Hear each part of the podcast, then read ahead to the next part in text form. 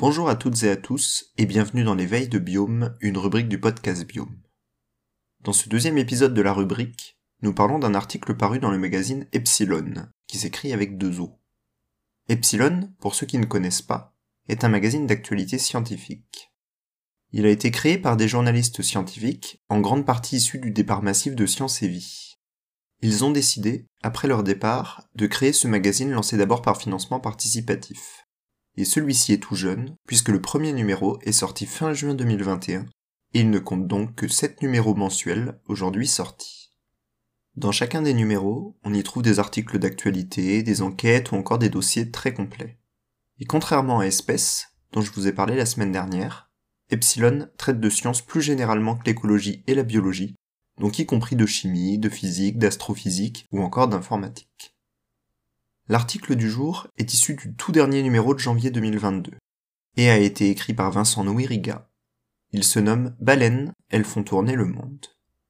Ici par baleine, on y parle de la baleine bleue, mais le terme est beaucoup plus large que ça. En effet, on désigne parfois comme baleine tous les cétacés, y compris les dauphins, cachalots, belugas, etc. Mais si on parle des baleines vraies, il en existerait environ 14 espèces.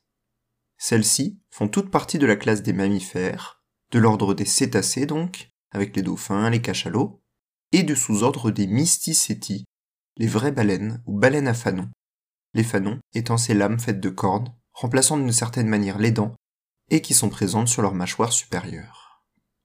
La baleine bleue, dont il est question ici, est la plus grosse de toutes, et d'ailleurs plus généralement le plus massif animal ayant vécu sur Terre, et même dans la mer donc, tout du moins de ce qu'on en sait. L'article rappelle quelques données de l'animal. 30 mètres de long, 150 tonnes, l'équivalent de 5 piscines olympiques filtrées chaque jour. Il y est rappelé que la nourriture principale des baleines sont les krills, des crustacés de 1 à 2 cm vivant en bande dans l'océan. Une étude récente a montré que les baleines bleues pouvaient avaler jusqu'à 30% de leur poids par jour en krill, soit plus de 40 tonnes d'un animal pesant 2 grammes.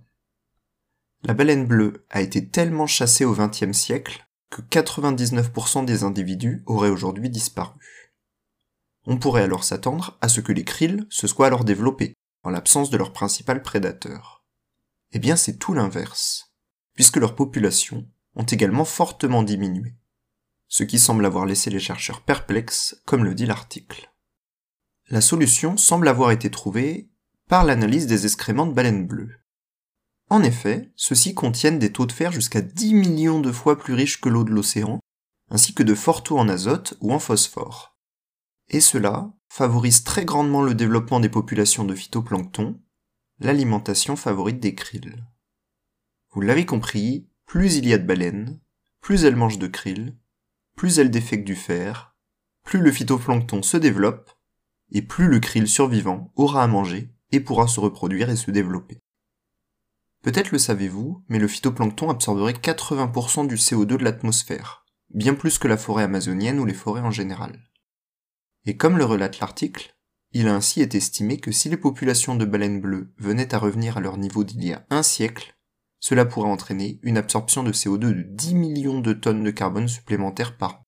De quoi tout de même compenser 1 à 2% des émissions par les transports. Si les populations de baleines bleues semblent augmenter ces dernières années, il faudra de très nombreuses années pour arriver à ce résultat.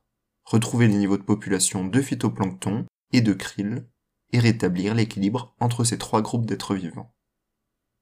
La semaine prochaine, nous parlerons d'un article très d'actualité qui parle d'une distanciation sociale mais observée chez les abeilles. Bonne fin de semaine et à bientôt dans Biome.